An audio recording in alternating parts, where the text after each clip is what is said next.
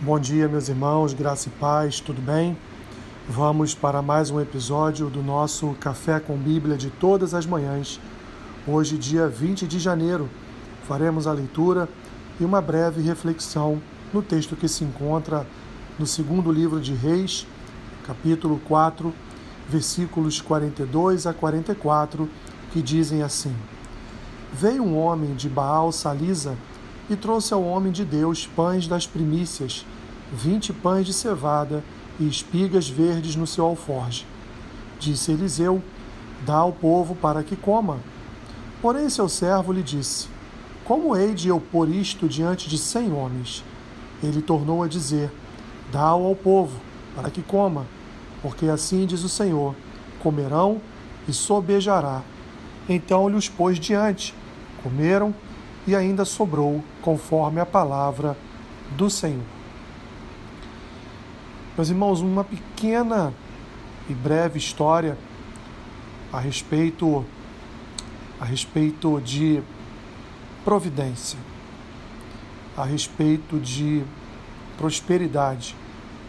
Observe que esse tal homem de Baal Salisa trouxe a Eliseu, a quem o escritor chama de homem de Deus, pães das primícias, ou seja, os primeiros os primeiros pães que haviam sido feitos por ele, ele trouxe ao homem de Deus.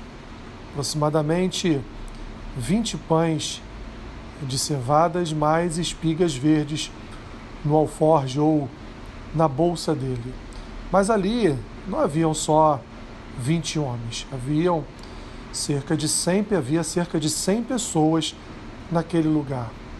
Eliseu, então, como um homem de Deus, ele manda que aquele homem coloque coloque diante de todos aqueles pães, porque eles seriam de alguma forma ali multiplicados e viriam a alimentar todos os que estavam ali.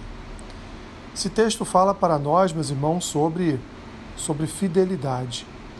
Percebam que o homem trouxe os pães das primícias.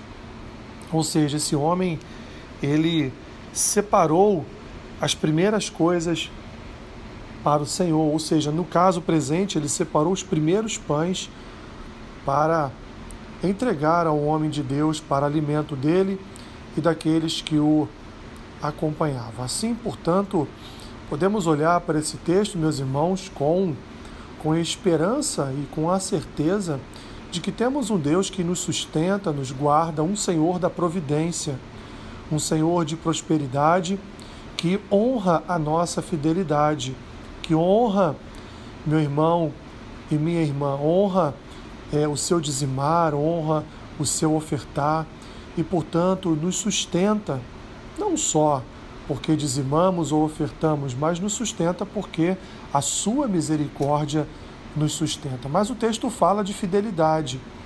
O texto fala aqui, meus irmãos, da, de um coração doador, de um coração sacrificial, de um coração que veio ali para, para entregar nas mãos do profeta é, uma parte da sua do seu sustento, uma parte ali do seu trabalho para sustentar o profeta e aqueles que o que o seguiam. E o que Deus faz é demonstrar que ele abençoa a fidelidade dos seus filhos, que ele multiplica a bênção dos seus filhos, daqueles que se encontram é, em fidelidade, aqueles que se encontram em amor, aqueles, portanto, que que dão sem nenhum interesse, sem nenhum, nenhum tipo de é, escambo, ou seja, de troca, de trocar com Deus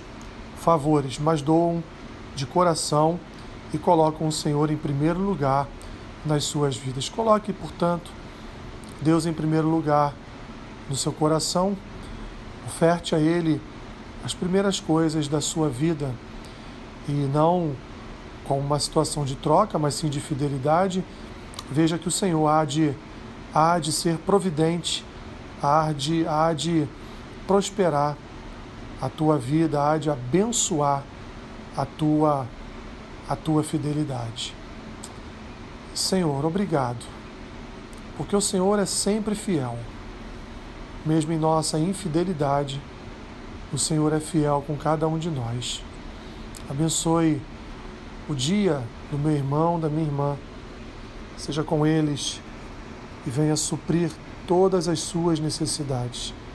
Como diz a tua palavra, que nunca falte do teu pão na mesa do justo, que ele nunca venha padecer de fome, mas que o Senhor dê sempre sustento, que a tua fidelidade esteja sempre presente na vida e na família dos meus irmãos.